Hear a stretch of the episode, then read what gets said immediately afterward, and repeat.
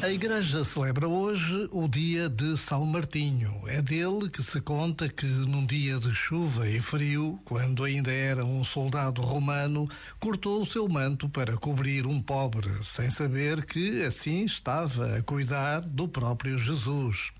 Diz a lenda que, nesse momento, as nuvens negras desapareceram e o sol surgiu.